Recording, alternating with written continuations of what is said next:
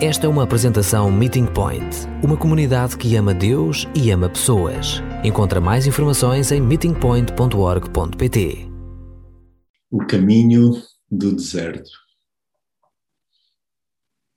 A semana passada, acompanhados por, pelo exemplo da vida de Jó, percebemos que este trilho envolve muita dor, mas também um, somos de forma sobrenatural acompanhados pela misericórdia, pelo cuidado, pela bondade de Deus.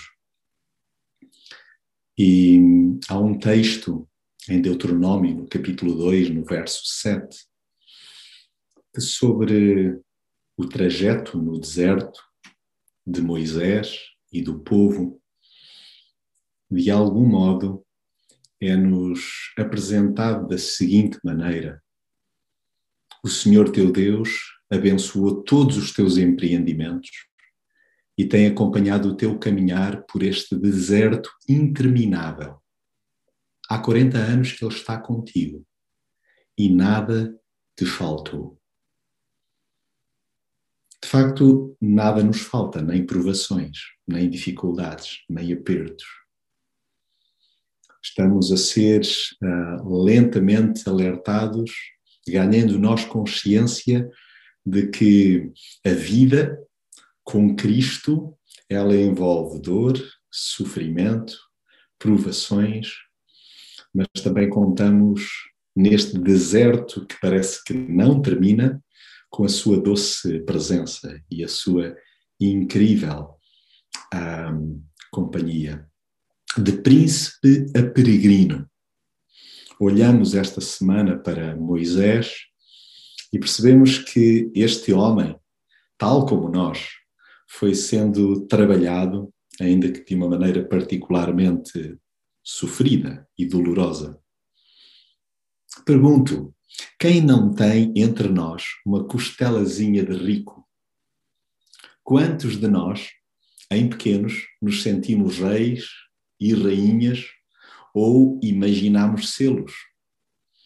A despeito de eu e tu termos ou não nascido num berço de ouro, a verdade é que nas voltas que a vida dá, a minha e a tua, já experimentamos na nossa própria pele o desencanto de sonhos que se desmoronaram como um baralho de cartas. Por qualquer adversidade, num abrir e piscar de olhos, o nosso mundo mudou 180 graus. Ficou substancialmente diferente. De lugares apalaçados, fugimos para ninhures, para lugares escondidos, para grutas, para cavernas.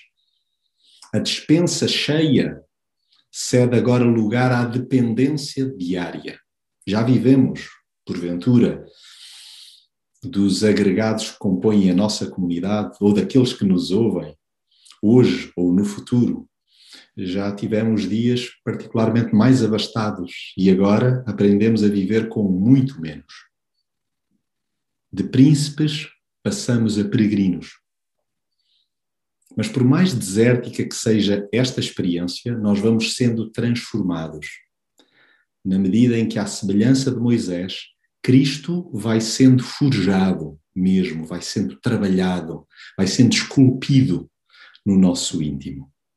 E por isso convido-vos a abrirmos a palavra, ou mais do que isso, abrirmos o nosso coração à palavra. E leio um trecho que se encontra em Êxodo, aliás, boa parte dos trechos bíblicos que irei ler hoje encontram-se no segundo livro das Escrituras. E lá no capítulo segundo, nos primeiros versos, lemos o seguinte relato. A filha do faraó desceu para ir tomar banho ao rio, enquanto as suas servas passeavam na margem. Nisto, ela viu o cesto entre os juncos e mandou uma das suas escravas ir lá buscá-lo. Quando a princesa abriu o cesto e viu um menino a chorar, teve pena dele e disse: Este é um dos meninos dos hebreus. Então a irmã do menino perguntou à filha do faraó: Quer que vá chamar uma ama hebreia para criar este menino para si? A princesa respondeu: Vai. Então a rapariga foi buscar a mãe do menino e a princesa disse à ama: Leva este menino e amamenta-o por mim, que eu te pagarei. A mãe do menino levou-o e amamentou-o. Quando o menino já estava crescido, levou-o à filha do faraó, e esta adotou-o como filho, e deu-lhe o nome de Moisés, dizendo: É porque o retirei das águas.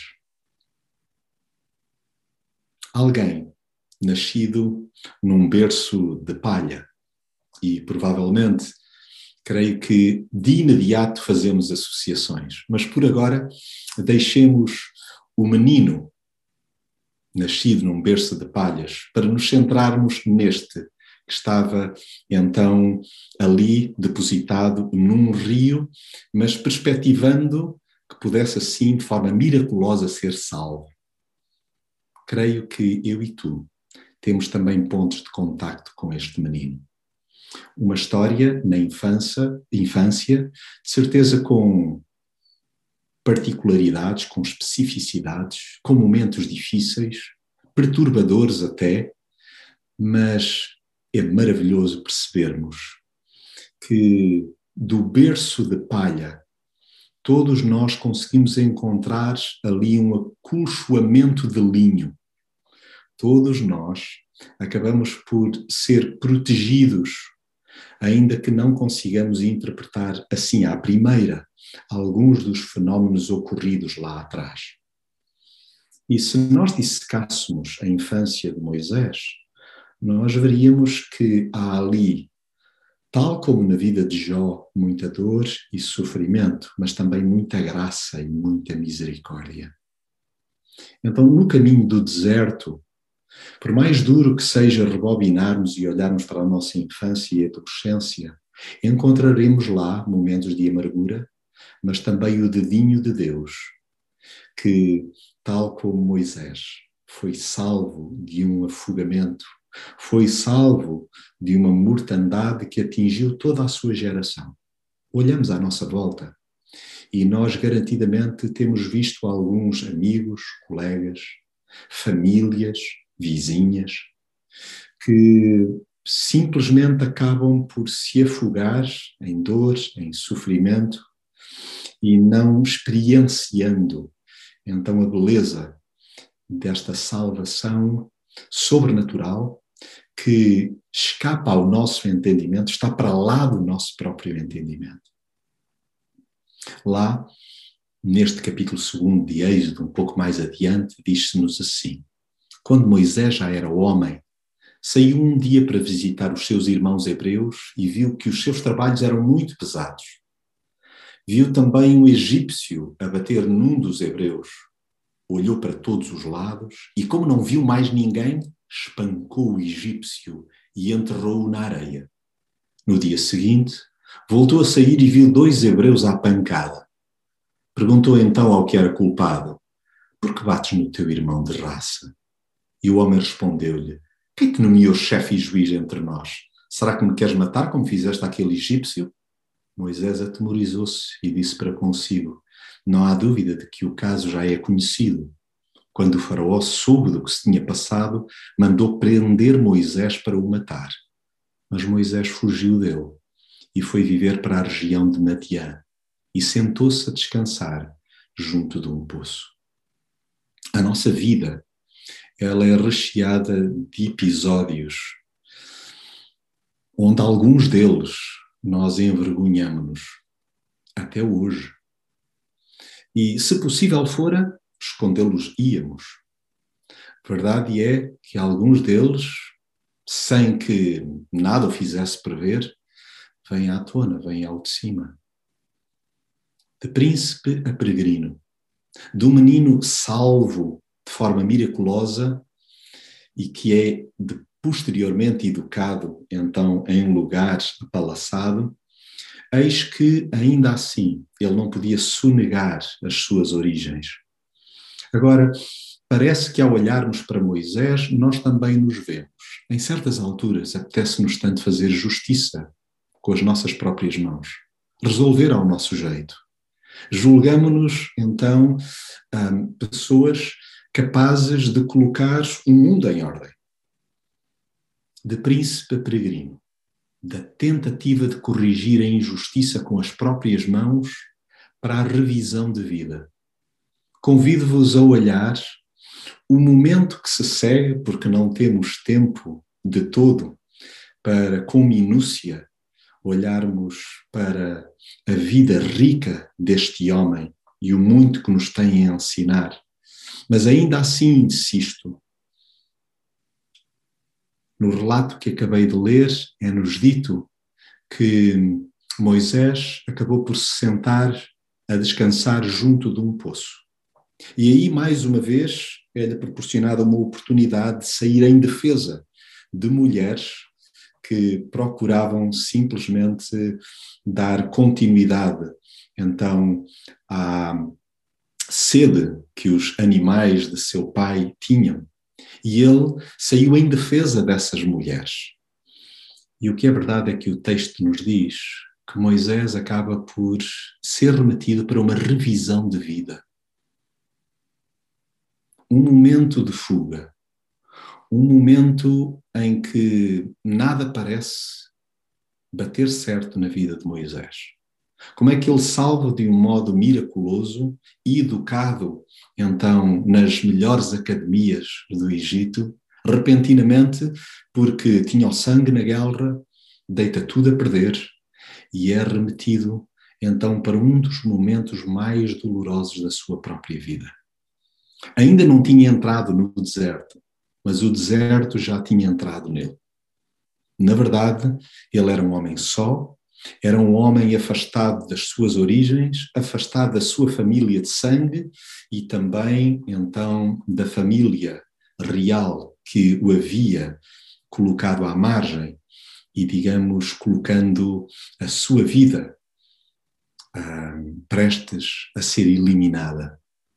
Diz-nos então o texto o seguinte: Um dia em que Moisés apacentava o rebanho de Jetro, seu sogro, sacerdote de Madiã, levou o gado através do deserto até chegar ao Horeb, o monte de Deus.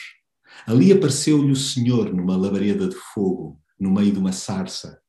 Moisés viu que a sarça estava a arder, sem se consumir. Disse então para consigo: Vou aproximar-me para ver melhor este espetáculo impressionante de uma sarça a arder sem se queimar. Quando o Senhor viu que Moisés se aproximava para observar, chamou-o do meio da sarça: Moisés, Moisés. E ele respondeu: Aqui estou. Deus disse-lhe: Não te aproximes e descalça-te, porque o lugar onde estás é terra sagrada. E acrescentou: Eu sou o Deus do teu pai o Deus de Abraão, Isaac e Jacó. Moisés desviou o olhar, porque teve medo de olhar para Deus.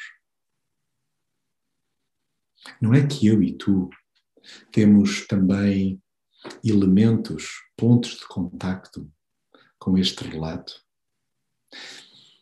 Era suposto que Moisés há muito já tivesse tido encontros, até pela sua infância, com uma salvação tão inacreditável já tivesse tido eco dentro de si de um Deus que dele cuidava, de um Deus que queria encontrar-se com ele.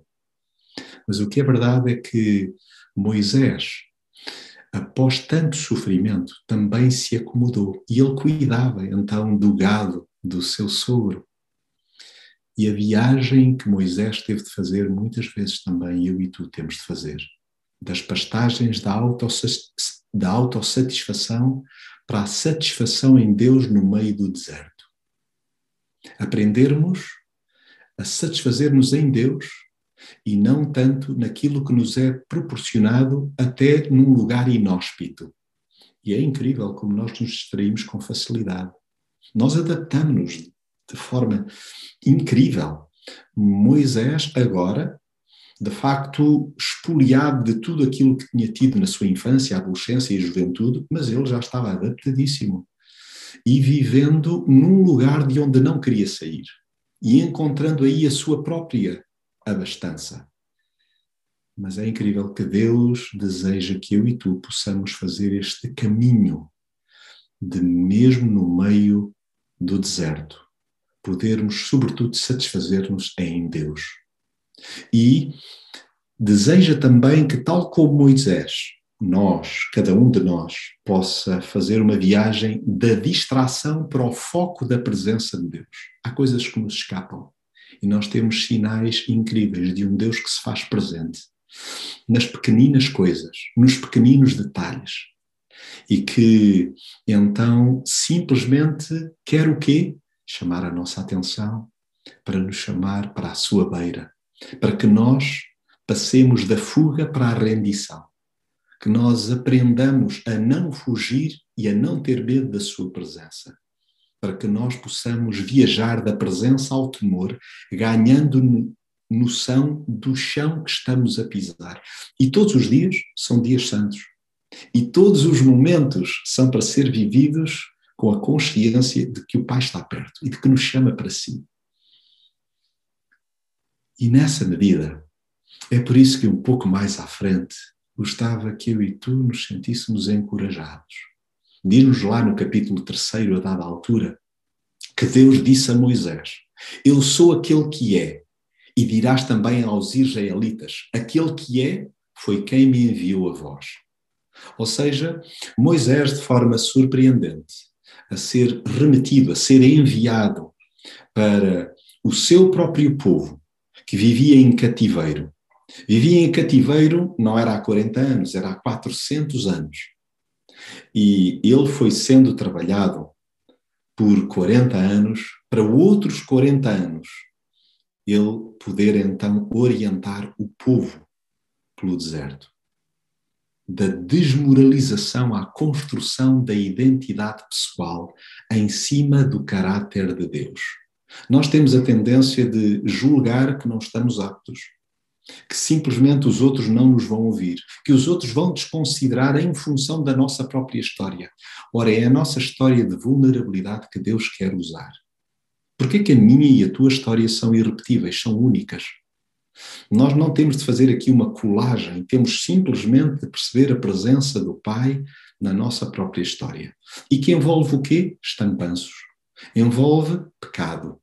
Envolve más escolhas mas querendo nós dar a conhecer que a nossa única esperança é mesmo o facto de aquele que é se ter apresentado a nós e aquele que é nos querem enviar a nós também. Então, não há que temer, sejam vizinhos, sejam familiares, sejam amigos, sejam colegas, nas circunstâncias que estamos a viver, apelidemos-la nós de desértica, de árida, de seca, que cada um de nós não se desmotive, não se entregue a esta desmoralização, mas construa a sua identidade pessoal em cima de quem Deus diz que é e quem diz Deus que nós somos nele. É simples, mas é muito desafiante porque nos obriga a diariamente então nos abeirarmos deste Pai que nos capacita. Lemos lá no capítulo 4 de Êxodo. Então o Senhor perguntou-lhe: Que é isso que tens na mão? E ele respondeu-lhe: Uma vara. Esta vara, símbolo da presença, dos recursos que Deus dá a Moisés e nos dá a nós também. Mas é tão interessante que às vezes nós consideramos que o poder está nos instrumentos, não está no próprio Deus. Nós consideramos a palavra um instrumento, a escritura um instrumento, mas não é para ser endeusada. De facto, o poder não está na palavra, está no Deus da palavra. Porque para nós, Jesus, Ele é a palavra em pessoa. E o poder está nele. E é tão interessante que Moisés, ele acaba por, da descrença, perceber que havia capacitação que do alto vinha. E esta vara que se podia, pela ordem de Deus, transformar em cobra e voltar de cobra a vara, eram os recursos que Deus colocava nas mãos de Moisés para que as pessoas ao seu redor pudessem perceber que Deus estava com ele. Então, os recursos que Deus coloca à nossa disposição não é para outra coisa que não seja Deus poder evidenciar-se e destacar-se na na nossa própria vida.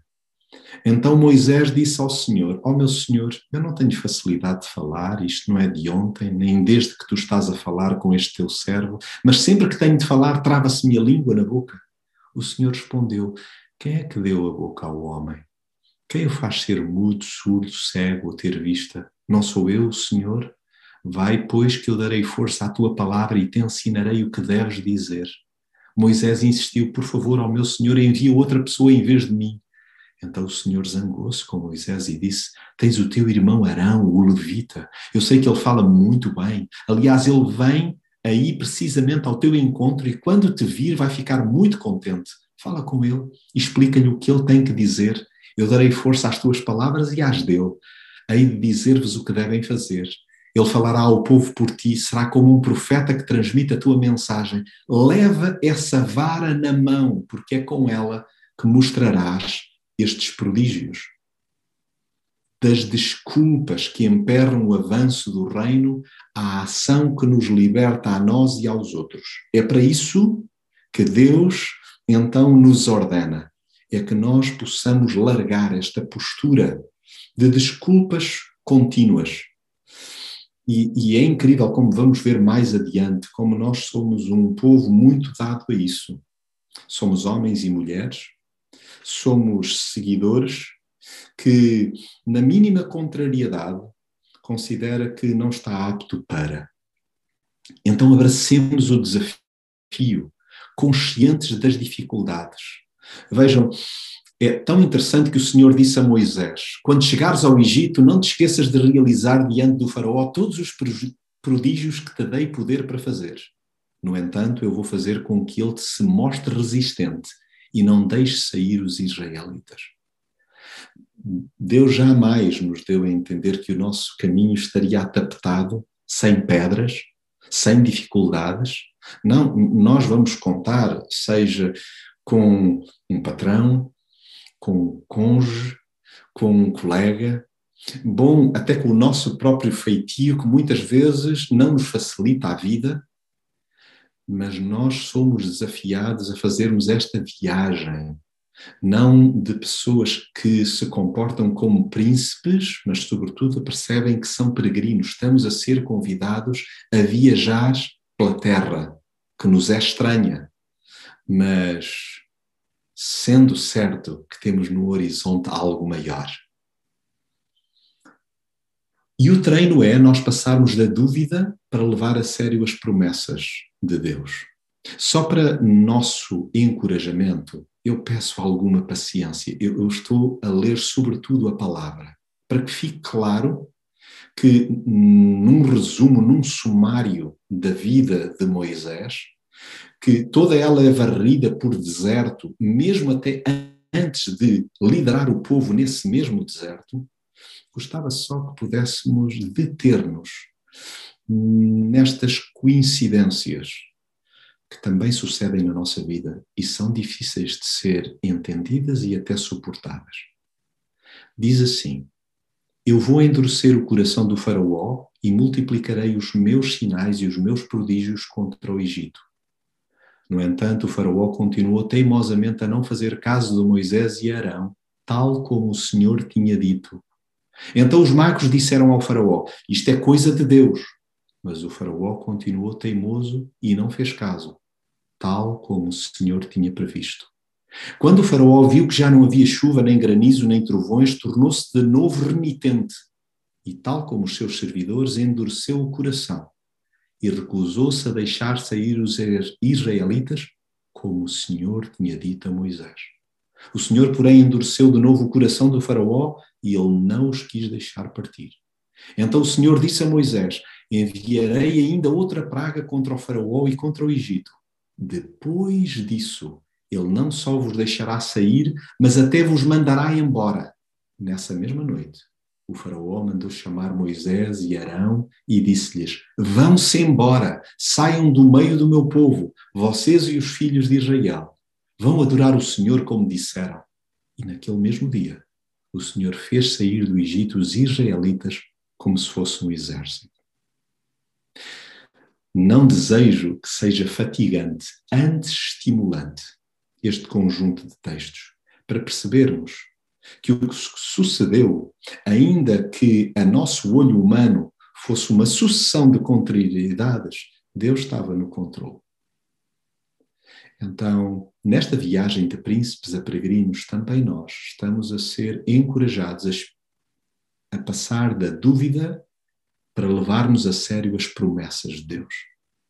Está a ser duro neste difícil, está a ser contrário à tua vontade. Gostaria já de experimentar libertação, gostaria já de estar fora desse cativeiro, dessa prisão, deste momento difícil. Chegará um momento, mas é o momento que Deus determinar. Quando o Faraó deixou sair o povo israelita, Deus não os levou pelo caminho que atravessa a terra dos filisteus, apesar de ser o mais curto, porque Deus pensou que os israelitas não iriam lutar quando tivessem de o fazer e que prefeririam voltar para o Egito.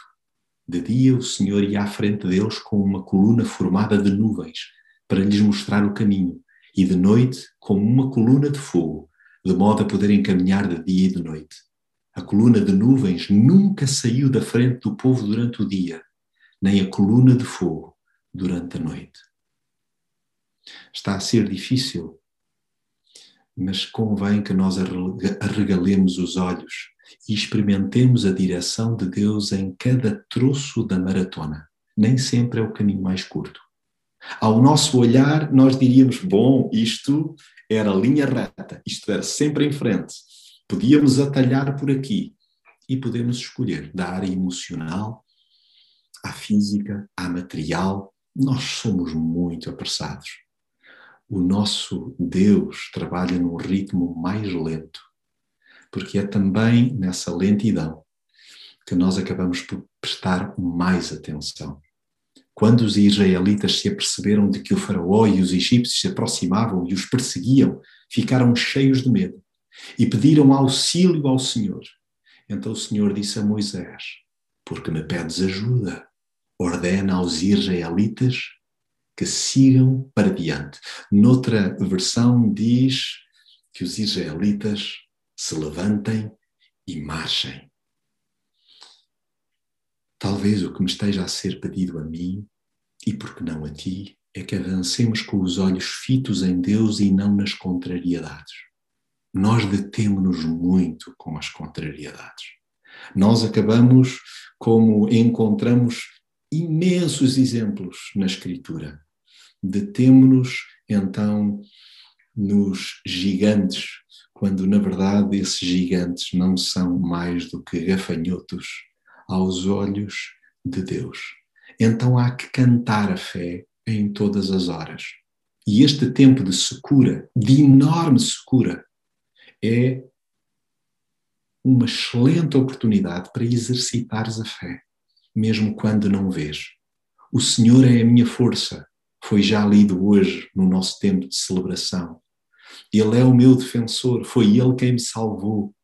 Este hino diz a dada altura: Pela tua bondade libertaste e guiaste o teu povo, pela tua força o conduziste à tua santa terra. O Senhor é Rei para toda a eternidade.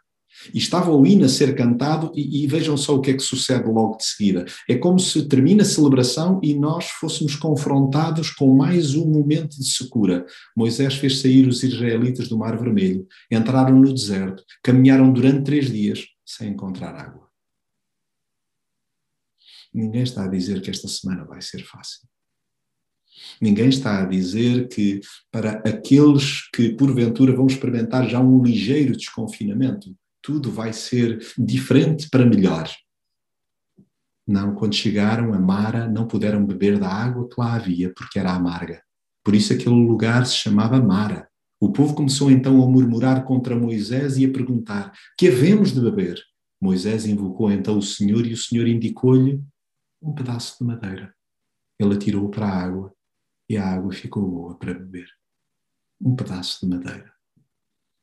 Que nós possamos cantar a fé incluindo as de enorme secura, em todas as horas, e experimentar pequeninos e grandes milagres que Deus faz.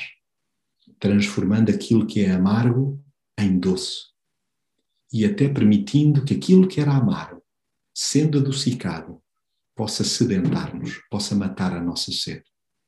Como os braços de Moisés já estavam cansados, pegaram numa pedra e colocaram-na debaixo dele para que se sentasse, enquanto Arão e Ur lhe seguravam os braços, um de cada lado. Deste modo, os braços de Moisés mantiveram-se firmes até que o sol se pôs. Este é um relato extraordinário que encontramos no capítulo 17 de Êxodo. De príncipes a peregrinos, percebendo que nós não temos a força de outrora. Aliás, que nós não somos sobre-humanos, que nós não somos heróis, que tudo vencemos. Não. É, na verdade, erguendo as mãos ao céu em momentos de luta. E quando os nossos braços fraquejam, que eu e tu encontremos um arão e um que nos peguem nos braços, que nos mantenham os braços de pé para continuarmos a interceder, porque senão nós não aguentamos e o povo tomba, a nossa família tomba, as nossas próprias forças tombam. Se há coisa que creio que estamos a aprender todos, é que a nossa saúde mental é como que filigrana, é tecida de uma forma maravilhosa pelo Senhor, mas ela é muito frágil. E nós necessitamos de erguer os nossos braços continuamente pedindo ao Senhor que nos preserve, que nos capacite, que nos ajude a enfrentar os inimigos que podem estar dentro de nós, podem ser externos a nós, podem ser físicos, podem ser materiais, psicológicos, de diferente ordem. Mas para isso nós necessitamos de erguer as mãos ao céu, orar e contar com companheiros fiéis. A abençoada comunidade que a mim, à minha família, literalmente nos levou ao colo durante meses a fio. Sou muito grato a Deus pelas vossas vidas. Sou muito grato a Deus porque se houve vitória em áreas escondidas,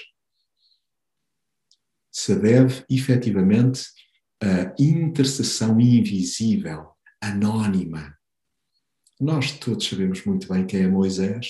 Creio que temos de assumir com franqueza que alguns de nós talvez nunca tivéssemos, tivéssemos ouvido falar em Ur, talvez em Arão, mas este é um episódio que retrata bem que todos nós necessitamos de amparo, precisamos de amigos, precisamos de companheiros que conosco orem em favor de nós, da comunidade, da cidade.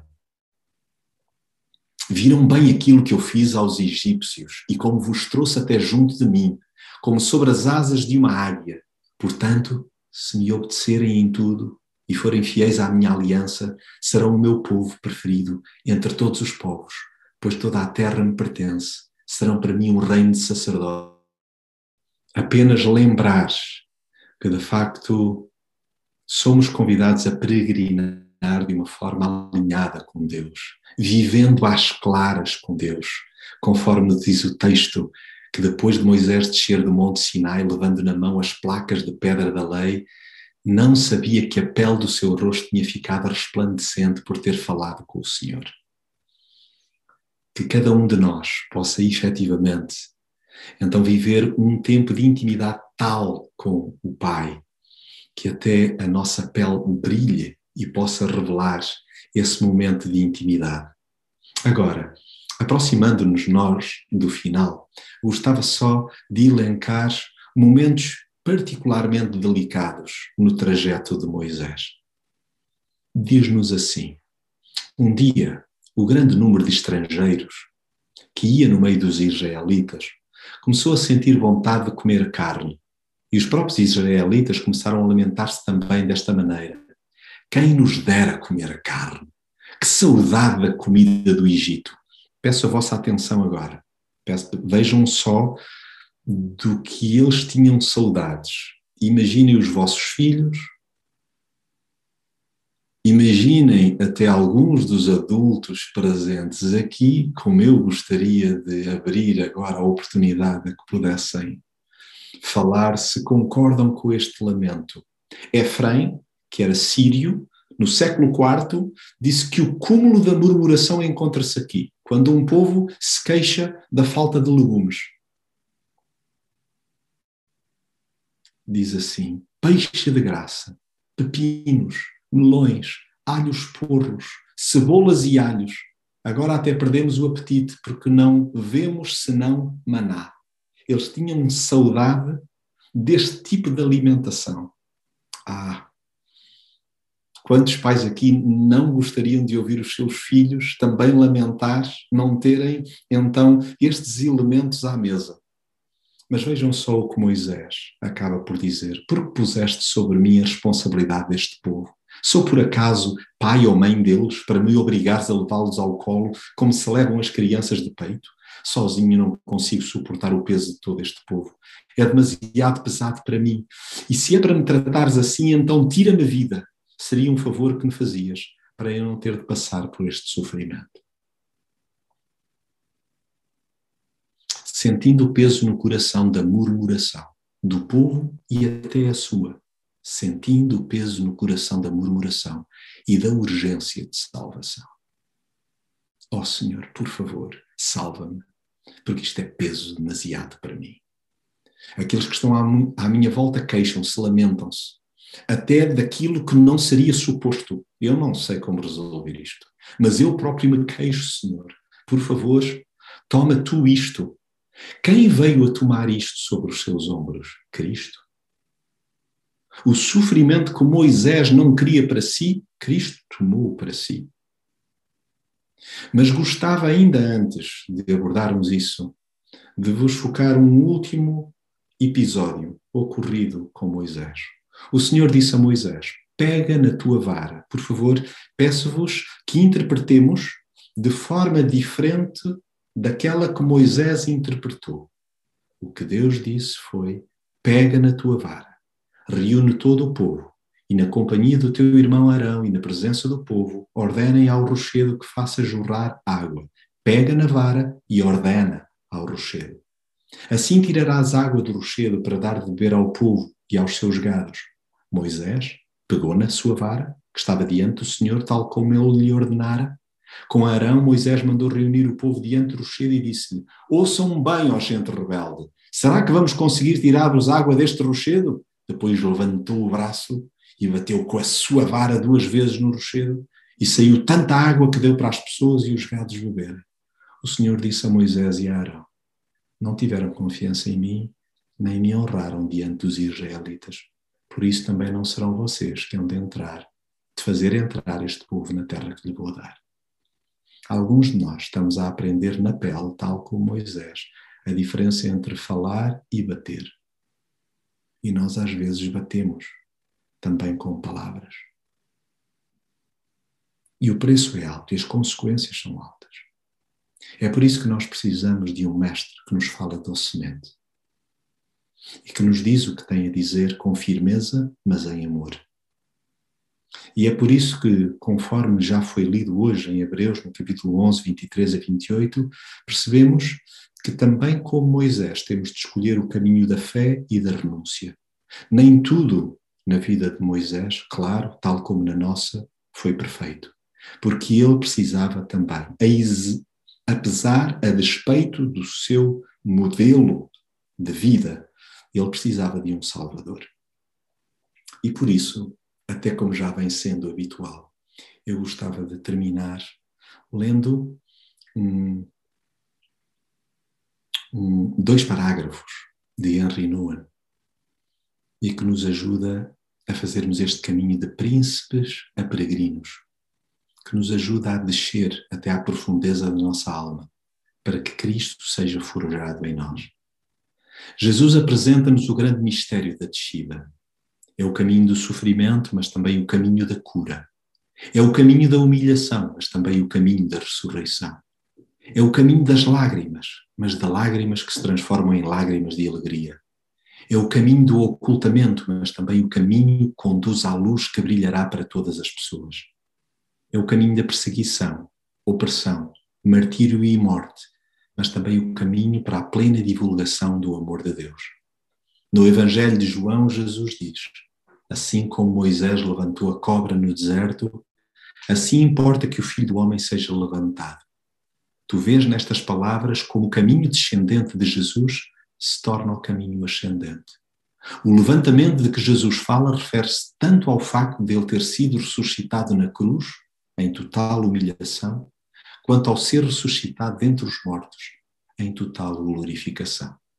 Cada um de nós deve buscar o seu próprio caminho descendente de amor.